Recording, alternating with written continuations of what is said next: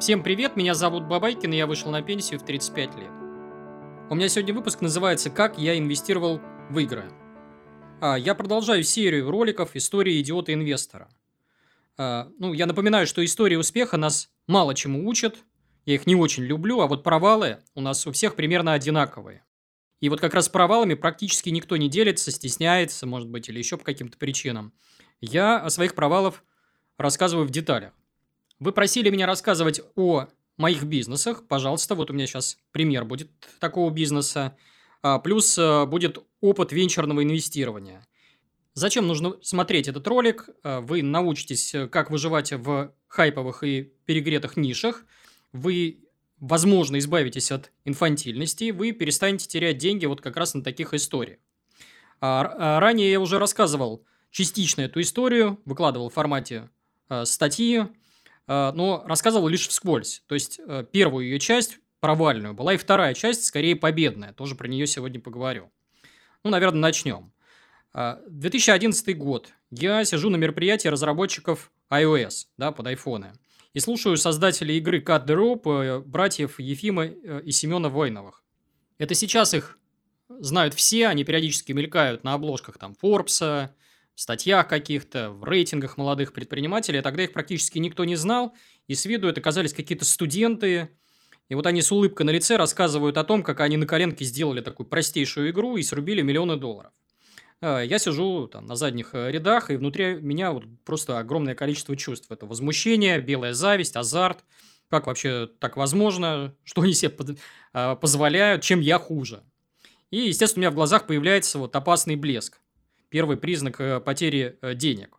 Он меня, естественно, приводит к чему? К тому, что я э, продолжаю посещать конференции разработчиков, знакомлюсь с командой э, ребят. Ребята меня, соответственно, заверяют в том, что они одной левой там э, сделают и, игрушку не хуже, дай нам только денег.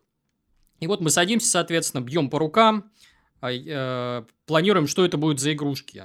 Это были так, так, две игры. Для начала мы хотели сделать. Это был, соответственно, Тамагочи, такой аналог с котенком, и платформер, платформенная игрушка Алиса в стране чудес. Соответственно, скриншоты на ваших экранах.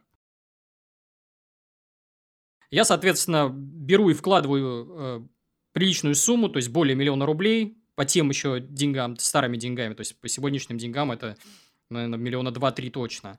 Э, э, что делают ребята? Ребята снимают офис в центре Москвы, покупают дорогущее оборудование, нанимают людей, естественно, и через три месяца Э, я их снова вижу у себя в офисе, они приходят, как сказать, с протянутой рукой, говорят, слушай, дай еще миллион, потому что мы все проели, э, игра не готова. Я, говорю, ну покажите хоть что-нибудь. Э, там, я не знаю, движок или еще что-то, какой-то один уровень. Они мне показывают какие-то картинки, кусочки роликов и говорят, это вот все, что есть. Я говорю, то есть вы даже до какой-то стадии там глубокой э, бета-версии не добрались. Они говорят, да, не добрались, нам нужно там еще столько же или, возможно, даже больше. Ну, я тогда э, быстро обрубил потери, сказал, все, закрываю лавочку, денег не дам, расходитесь, разбегайтесь. И, э, соответственно, вот я понимаю сейчас, что тогда я вел э, себя достаточно глупо, то есть я пытался их задеть побольнее, я периодически говорил у них за спиной, что вот эти ребята меня там обманули, кинули, еще что-то, и только с опытом понял, э, ну, и что это поведение идиота, и э, э, что это поведение инфантильного инвестора, э, инфантильного предпринимателя. Э, и, естественно, совершил большое количество ошибок. Сейчас попробую их перечислить. Э, ошибка первая. Я вложил свой капитал. Ну, помните, я уже в других роликах про удачу и в других роликах рассказывал, что если вы в, сказать, в вот этой вот цепочке являетесь мешком денежным, без знания и ума, то, естественно, вас и будут использовать как денежный мешок. То есть, как мыслят такие денежные мешки? Ну, они читают огромное количество статей, а, где рассказывается, как кто-то там слепил игрушку, опять же, на коленке, срубил миллионы, и вот ты так можешь.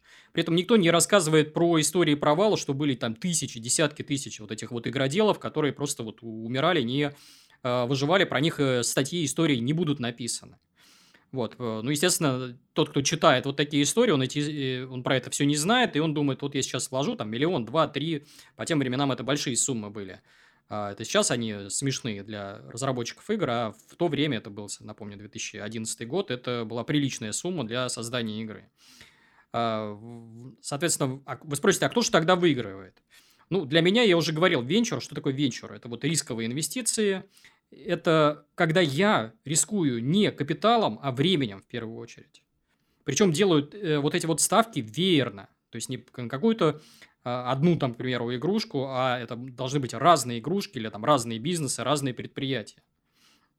Вот. Э, желательно это делать так, вот, соответственно, что если вы рискуете временем, то кто-то должен, не вы, должны вложить в это предприятие э, свои деньги. И э, здесь вывод такой, что вот ребята в данном случае оказались умнее и хитрее меня. Они э, поразвлекались на мои деньги, у них не вышло, они пытались. И потом, соответственно, все разбежались, они пошли делать э, игрушки под крылом каких-то других мешков денежных, а я просто остался с носом. Ошибка вторая. Я просто опоздал. То есть, напомню еще раз, это был 2011 год. А, первый iPhone у нас появился в 2007 году, магазин приложений у них появился через год, если я не ошибаюсь.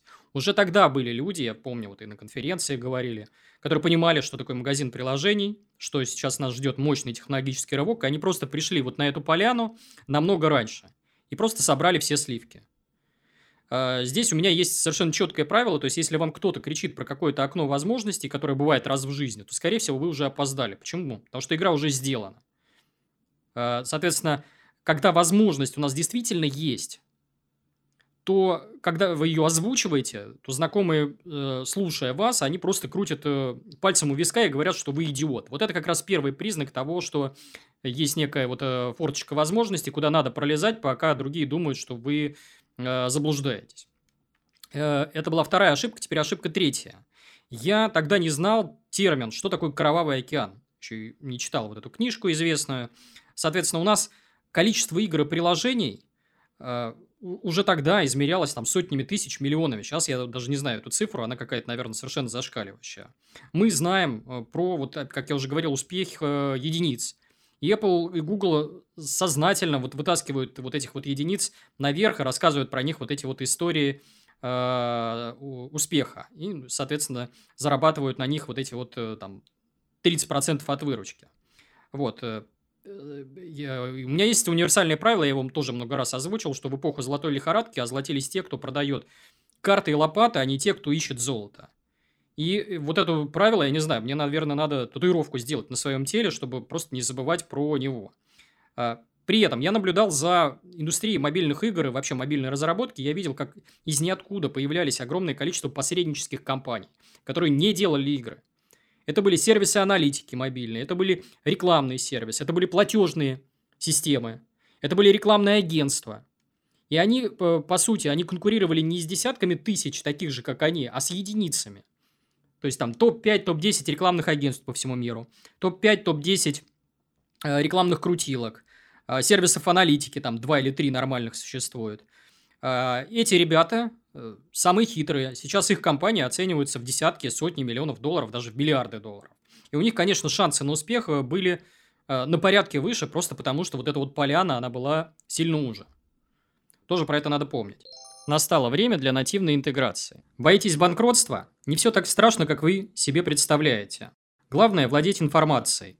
В этом вам поможет Наталья Котряева, юрист-эксперт с пятилетним опытом списания долгов через банкротство и создателем банкротного агентства. Ее специализация – списание непосильных долгов с гражданам по кредитам, займам, кредитным картам и иным долгам по закону о банкротстве. Наталья успешно ведет дела по всей России. На ее канале много полезной информации для тех, кто проходит процедуру банкротства.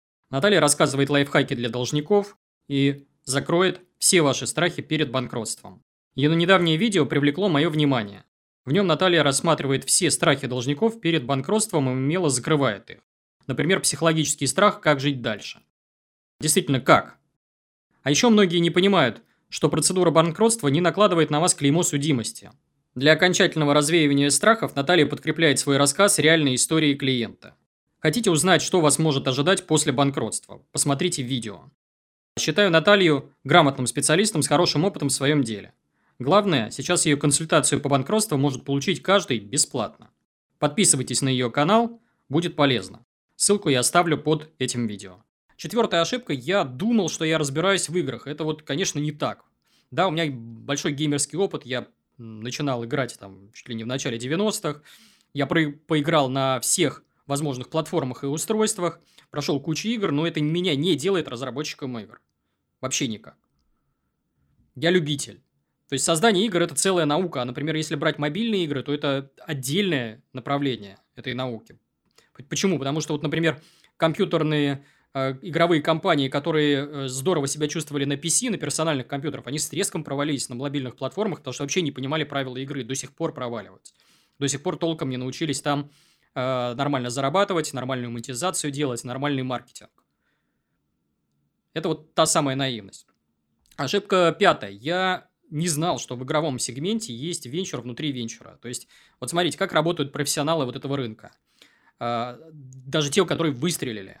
Они не знают заранее, выстрелит их ли игрушка, а, они не уверены в своем успехе. А, соответственно, они подстраховываются. Они делают э, вот эту страховку за счет вот этого веера, распыления. Э, ну, пример, вот то, что я видел. нанимают несколько маленьких игровых студий, дают им какой-то вот э, заказ – и те им что-то лепят, и в итоге получается там из 10 компаний одна уже сделает что-то действительно достойное, и одна из 10 игр выстрелит. Кто-то, э, соответственно, делает даже пачками, вот скупая там сотни, тысячи игр, то есть э, много-много маленьких игрушек в надежде на то, что вот сделать вот такой вот зоопарк игр, который можно будет монетизировать, например, за счет рекламы. Сколько игрушек попытался сделать я? Две. Ну, это смешно, это не диверсификация, это просто вот улыбку сейчас вызывает этот опыт. А ошибка шестая. Я не знал, что мобильные игры – это в первую очередь маркетинг и злая механика. То есть, я думал, что это какое-то творчество, а, а не ремесло. И думал, что это даже, наверное, какое-то искусство. На самом деле, э, все достаточно нетривиально. То есть, здесь есть, вот, например, если брать, рассматривать маркетинг э, в, играх, то здесь несколько подходов существует. Э, способ первый – ну, он заключается в том, что вы в засос целуетесь с э, ребятами из Apple и Google, они вас замечают, что вы сделали что-то достойное, вы с ними знакомитесь, к примеру, на конференциях разработчиков игр или еще где-то, и они дальше ставят э, вашу игру на первые полки онлайн-магазинов, то есть есть так называемый фичеринг, да, и наливают вам миллионы пользователей, а вы потом рассказываете, какая у вас вот крутая игрушка. Если бы вот этого вот лоббирования, как я его называю, не было – то ничего бы не было, никакого э, успеха. И вот этот тут лозунг э, «делай крутые игры, и тебя заметят», он звучит немножко наивно, да? Потому что э, я думаю, что вот это вот лоббирование своих интересов – это тоже целая наука. Должен быть кто-то в команде, который знает, куда поехать, с кем поговорить, как договориться. Причем это даже э, часто не какие-то некоммерческие отношения, это вот что-то такое, как это химия, да? Вот. Второй способ э, маркетинговый – это вы берете, заряжаете миллионы долларов и скупаете на них вообще всю рекламу, которая возможна, в надежде, что вы за счет злой механики отобьете вот эти ваши затраты. Вот, э, опять же, это целая наука, монетизация, потому что я много сталкивался с разработчиком игр, которые умели закупать рекламу, гнали в свое приложение или на, в свою игру миллионы пользователей, но там, условно говоря, на каждый вложенный доллар зарабатывали 50 центов. Вот есть э, более умные способы, э, соответственно, делать крутой маркетинг. Я про них расскажу чуть-чуть позже, не выключайте вот видео. Но прежде чем вот э, рассказывать про маркетинг, я хочу про другие уроки вам рассказать. Первый урок – это один из важнейших, вот, который я для себя извлек, номер один, наверное, это инфантилизм инвестора. Да? Чему нас учит эта история? Э, ну вот смотрите, что делают разорившиеся предприниматели в массе своей? Они либо наступают на те же самые грабли, то есть человек, например, открыл кафешку, у него что-то не получилось, он идет и зачем-то открывает еще одну кафешку вместо того, чтобы сделать выводы. Это еще нормальный вариант. А второй вариант, они потом начинают кричать на всех углах, что бизнес – это вообще фигня. Тут все прогорают, выжить невозможно и так далее. То есть вот два направления. А, естественно, ни то, ни другое не является, наверное, правильной моделью поведения. Что делают, например, обманутые дольщики, которые залезают, э, дольщики в смысле инвестора, в котлован, э, покупают квартиры на стадии котлована. Они либо снова лезут в котлован, либо идут куда-нибудь, я не знаю, там, на шоу Малахова лить слезы о том, что их там подвели, обманули, что-то недостроили, не дали. Защищаю ли э, разорившихся застройщиков? Да нет, конечно, если виноваты, ну пусть ответят там. Но, опять же, ходить э, на такие шоу и лить там слезы, как это может помочь? Сделает ли это вас богатыми? Если нет, что вы там делаете? Соответственно, здесь единственный выход – извлекать из этого уроки. И первая, наверное, задача инвестора излечиваться от вот этой вот э, инфантильности. Да? Как это сделать? Ну, здесь ключевое слово ответственность. Да, вот первый шаг, конечно, это при, принятие потерь. То есть вы проиграли, это полезно. Вот осознание этой мысли уже ставит вас на, на совершенно другую ступень инвестирования.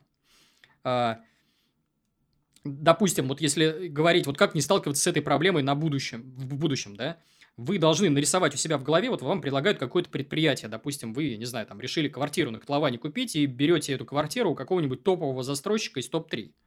Вы думаете, ну здесь все хорошо, у них там какой-нибудь там условный Сбербанк, там ВТБ поддерживает или еще кто-то. Все нормально, прогореть невозможно. Рисуйте в голове наихудший сценарий развития событий. Когда вы вкладываете там несколько миллионов рублей, застройщик разоряется и все плохо становится. Если вот этот вот сценарий вас вообще никак не устраивает, не лезьте туда. Вот. А, далее, опять же, про ответственность. Еще раз, в голову себе вбить, что это ваше решение, ваш провал. И этим отличается ребенок от взрослого. Как это сделать? Ну, я не знаю, например, опять же, при помощи пресловутого психотерапевта. Вам в кабинете объяснят, как это делать, э, как брать на себя вот эту вот ответственность на приеме. Э, если вы остаетесь вот с этими прежними мыслями, то э, вот тот, тот, тот самый проигрыш, он ничему вас не учит, да? То есть вы страдаете от ошибки умершего, да, тоже такой вот один из вариантов когнитивного э, искажение, то не путайте ее с ошибкой выжившего. Э, ну, к примеру, вы можете совсем отказаться от инвестирования просто потому, что вы там однажды прогорели. Что есть еще больший убыток. Далее нужно в свою инвестиционную стратегию, конечно, зашивать систему защиты от дурака. То есть, вот никто не отменял о, э, ту самую вот диверсификацию, яйца в разные корзины. Мы все понимаем, что мы инвесторы-дилетанты, какие бы книжки мы ни читали. У нас нет инсайда, мы не понимаем, что из себя представляет какой-то проект, в который мы влезаем. Ну, не можем прочитать все факторы. Соответственно, единственный вариант защиты здесь – раскладывать яйца по разным корзинам. Это просто. То есть, у нас что делают наши инвесторы? Они берут и всем своим капиталом, либо 50% капитала вбухивают в какое-нибудь очередное сомнительное предприятие и сами потом ходят слезы льют. А, что еще можно сделать? Можно, конечно, привить себе здоровый скептицизм, то есть не верить никому, особенно себе, своему мозгу. Всегда во всем сомневаться. Вот. А, далее, соответственно, вы спросите, а как же здесь победить в таких нишах гарантированно? А, ответ, опять же, он мне не сразу пришел, то есть я до него дозревал, наверное, год-два, ну, то есть вот с момента вот э, того провала, да. Э, если говорить, говорить про мобильную индустрию, то здесь ответ такой. У нас задача другая. Она не победить гарантированно, а задача не проиграть гарантированно. И когда вы ставите вопрос так, то у вас картина меняется, и вообще модель э, поведения меняется. Я в итоге разорвал все топы Google э, Play и App Store. Расскажу сейчас вот модель поведения – Соответственно, у нас есть э, э, здесь главная проблема всей мобильной индустрии – это дорогущий трафик. То есть, если его покупать через рекламные платформы, это просто безумно дорого. Там. Даже в те годы, когда я трудился, там один пользователь стоил там 1 доллар, 2, 3, 5, и, и цифра вот она какая-то все больше и больше. Сейчас я даже не знаю, там, наверное, уже э, возможно под 10 долларов и более за одного пользователя. А вытащить из него э, э, ну, столько невозможно. Э, как поступил я и вот мои коллеги – мы нашли решение, мы понимаем, ага, если стар- ст- трафик стоит безумных денег, значит, надо найти э, этот трафик, э, покупать его каким-то более хитрым способом, либо вообще не покупать. И решение здесь пришло, тогда вот э, в те времена появились э, игрушки со звездами. Да, разные блогеры, э, Инстаграм, звезды, какие-то певцы и прочее начали создавать игрушки. Э, я тогда наткнулся на игру Ким Кардашьян от компании Blue Mobile, если не ошибаюсь. И они вот делали вот э, такую э, там одевашку, лайфстайл, э, там и ферма, и это все на свете. То есть не помню, в чем э, суть игры была. Ну, в общем, вот э, такая игрушка имени звезды. Мы поняли, что если делать то же самое, то, в принципе, можно преуспеть, потому что вот этот трафик, э, который стоил безумных денег, у звезды он уже был. То есть, если она в своем инстаграме скажет, что вышла игра имени меня – а, то вся ее толпа, вот армия вот этих вот фанатов, она перейдет в эту игру, начнет играть, игра, игрушка взлетит в топ. Понятный э, план. Но мы также понимали, что у нас, наверное, нет возможности и времени делать какую-то дорогостоящую игру, там, вкладывать в нее миллионы долларов. Мы пошли по пути наименьшего сопротивления, мы стали делать так называемые квизы, опросники, викторины.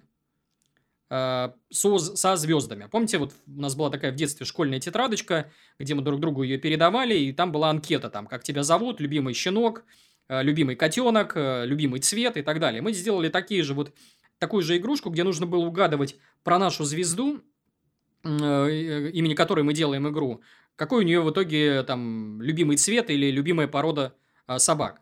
Я тогда, э, точнее, мы вышли на э, блогеров. Например, вот мы обратились к Саше Спилберг. Э, есть такой вот блогер на просторах Ютуба.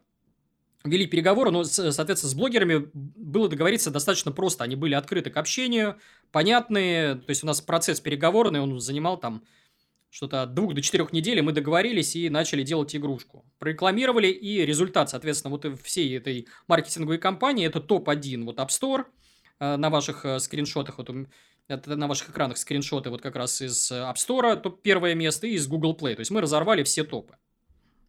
Игра в итоге окупилась, э, даже за счет рекламы. То есть, там не было жесткой монетизации. Если мы, например, туда подключили более злую монетизацию, продумали бы, каким-то образом. Плюс, например, добавили бы продажу мерча, то мы бы еще больше заработали. Мерч – это всякие игрушки, майки и так далее. Но мы, э, э, опять же, уперлись тогда в масштабирование. То есть, мы говорим, ага, здорово, тема полетела, тема рабочая. Мы пошли договариваться, помимо блогеров, пошли договариваться со звездами. А вот это уже было гораздо сложнее. Например, э, писали мы американским звездам, да, там часто была такая логика, что вот пишешь продюсеру звезды, он выкатывает ценник там я не знаю, у меня там 10 миллионов подписчиков в Инстаграме, поэтому входной билет, к примеру, там 1 миллион долларов, и мы с вами работаем.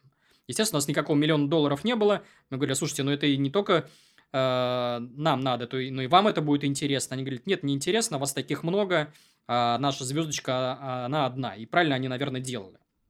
Вот.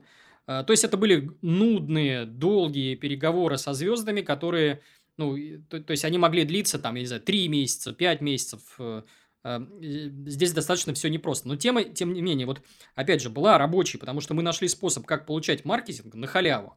А дальше уже просто дело техники. Делается недорогущая игрушка, э, ставится в топы, делается жесткая монетизация, и вот, пожалуйста, вам рабочая бизнес-схема, казалось бы, в кровавой нише, где все перегрето и дорого. Сейчас, естественно, эту стратегию скопировали десятки, может быть, даже сотни игровых компаний, и уже э, вот таким вот способом, наверное, не пробиться. Но, опять же, его сейчас применяют, вот то, что я вижу э, в других вообще абсолютно параллельных нишах, когда, например, вот игровые, э, точнее нет, э, книгоиздательский бизнес, они вместо того, чтобы звать каких-то топовых авторов, они приходят к блогеру и говорят, слушайте, у вас вот там 100 тысяч человек там в Инстаграме или миллион человек в Ютубе, давайте вы книгу напишите, потому что ее так или иначе купят. И то есть вот эта вот схема с халявным маркетингом, она до сих пор рабочая, и в других, э, э, как сказать, нишах ее успешно применяют. Как еще можно было победить вот э, на той поляне? А, а, ну, вот смотрите, если обратиться к моим воспоминаниям, кто заработал на буме мобильных игр, я вам перечислю, это совершенно точно разработчики. То есть, если вы умели программировать там даже на каком-нибудь условном движке Unity, да, вот что-то делать, что-то строить, вас с руками отрывали – Дизайнеры, опять же, те, которые умели вот в те годы рисовать правильно под все разрешения там андроида, плюс э, учитывать особенности айфона, они их тоже с руками отрывали. Я помню, вот вспоминаю, дизайнеры зарабатывали там по тем временам 150-200 тысяч рублей. И эти люди, конечно, им было совершенно по барабану. Выстрелит игра, не выстрелит. Они свою копеечку заработают. И это вот э, совершенно другой уровень зарплат. Это, конечно, платежные системы, это трафиковые платформы, это рекламные агентства, которые приходили вот просто к огромному количеству вот этих игрунов, игроделов, злоотоискателей, и говорили, давайте мы вам сейчас вот правильно купим трафик где-нибудь там, я не знаю, во ВКонтакте, в э, Одноклассниках, в Гугле или еще где-то там на видеоплощадках, и мы, ваша игрушка взлетит, и мы вам вас поставим в топы. Естественно, вот, э, вот эти игровые золотоискатели говорили, о, давайте, платили денежку вот этим рекламным агентствам, и все деньги оседали, по сути, у рекламных агентств. То есть, те самые, та самая продажа карт и лопат. А, вы спросите, ну, ты рассказываешь про вчерашний день. Опять же, ничего подобного, потому что все эти правила, они актуальны для каждого следующего приходящего поезда. Как победить в следующей гонке, когда вы увидите, что такой поезд пришел? Ну, во-первых, вы не знаете, какой этот поезд будет, но вы его заметите. Это может быть модно сейчас там VR-направление, там, не знаю, индустрия, э, связанная с какими-то с развлечениями, с соцсетями, то что угодно, мы не знаем. но мы должны прокачивать навыки, которые почти наверняка понадобятся вот э, в новой вот этой вот перегретой хайповой нише. Вы можете быть юристом, маркетологом, программистом, дизайнером. То есть, обладая вот этими навыками и подстроившись под новый приходящий поезд, вы всегда там заработаете. Неважно, выстрелит ваш проект или нет. Опять же, здесь какой совет, э, если вот вы, например, предприниматель да, или инвестор, вы никогда не читайте историю успеха. Вот эти вот биографии о том, как я создал крутую игру и заработал 100-500 миллионов э, долларов, они неинтересны. Вот я, например, как поступаю? Я читаю материалы разные. Например, есть такой сайт vc.ru, да, я периодически там натыкаюсь на статьи, где бизнесмен какой-то, горе-бизнесмен, рассказывает о том, как он провалился. Я использую приложение Pocket, нажимаю кнопочку «Сохранить статью» и читаю потом вот прям целую группу таких статей, там у меня 5-10 за неделю накапливается, где я читаю про ошибки вот этих ребят, потому что они все типовые. Все примерно одинаково. И себе делаю такой конспект, говорю, вот это не делать, это не делать, это не делать. А, опять же, пример уходящего поезда, да, который вот еще стоит, но скоро он уйдет. Сейчас у нас а, есть, э, появилась вот эта вот целая отрасль блогеров, всяких ютуберов, вайнеров, тиктокеров и прочее. Все эти люди, которые лезут туда, в эти соцсети, то есть поезд еще не ушел, они все мечтают о чем? Там серебряную кнопку YouTube получить, синюю галочку в Инстаграме, 100 тысяч подписчиков в ТикТоке и так далее, и так далее. При этом, опять же, Э, если брать ту же Россию, у нас единицы, э, подчеркиваю, единицы умеют делать нормальный масштабируемый маркетинг для вот таких вот блогеров, просто не знают. А если, например, брать модные новые соцсети типа ТикТока, то вот как сейчас правильно раскручиваться ТикТок, в ТикТоке знают вообще там, ну, по пальцам одной руки пересчитать. При этом, опять же, я, например, вот, как я уже говорил, я записывал пошаговое руководство, где на пальцах разбирал, как раскручиваться в соцсетях, YouTube, Instagram, Zen, Telegram, прям вот разложил все по полочкам. Берите, впитывайте в себя, копируйте, а потом приходите и продавайте карты и лопаты вот этим вот золотоискателям. Хотите быть там э, супер-пупер популярным ютубером, да, пожалуйста, я вам это сделаю, только заплатите мне там зарплату, поделитесь процентом с продаж и так далее. Э, пишите там, я не знаю, блогерам по недвижимости, по финансам, таких вот горячих нишах, где, э, условно говоря, люди деньги не считают. Вы там свои навыки сможете применить. А, вот, вот такая вот история. Это все, что я хотел э, рассказать вам сегодня. Призываю зрителей и слушателей подписываться на мой YouTube-канал, оставлять лайки и э, комментарии. Почему? Потому что это мне помогает пробивать алгоритмы YouTube, так, чтобы мои идеи доходили до большего числа людей. Еще у меня есть Telegram, где я выкладываю контент, которого нет и никогда не будет в YouTube. Тоже подписывайтесь, ссылка и э, код на ваших экранах. Кроме того, у меня есть Инстаграм, где я в формате картинок и веселых комиксов рассказываю о жизни с капитала, жизни на ранней пенсии, финансовой грамотности. Тоже посмотрите Инстаграм. Почему? Потому что он сильно выделяется на фоне других Инстаграмов по финансовой грамотности. Э, у меня есть две книги. Одна из них называется «На пенсию в 35 лет», вторая называется «Fuck you money». В книгах я попытался обобщить весь свой опыт, рассказал все, что знаю. Э, книги написаны максимально простым языком, у них хорошие отзывы, читаются достаточно легко и быстро. Можно за один вечер проглотить. Книжки стоят копейки, 176 рублей, лежат в магазине Литрес – есть электронная версия, есть, э, соответственно, аудиоверсия в формате MP3. Ну и подкаст. Для тех, кому не нравится мой видеоряд, пожалуйста, я выкладываю аудиодорожку, кто привык слушать ушами, в формате MP3 на всех известных платформах. Если у вас Apple подкасты, то... Точнее, если у вас телефон Apple, то это Apple подкасты, если э, Google, то это Google подкасты. Кроме того, это Spotify, Storytel, Litres, Яндекс Музыка. То есть везде можно скачивать, слушать меня по дороге на работу, в пробках, в очередях на тренировках, ну, везде, где только можно. Это все. Всем спасибо. С вами был Бабайкин. Всем пока.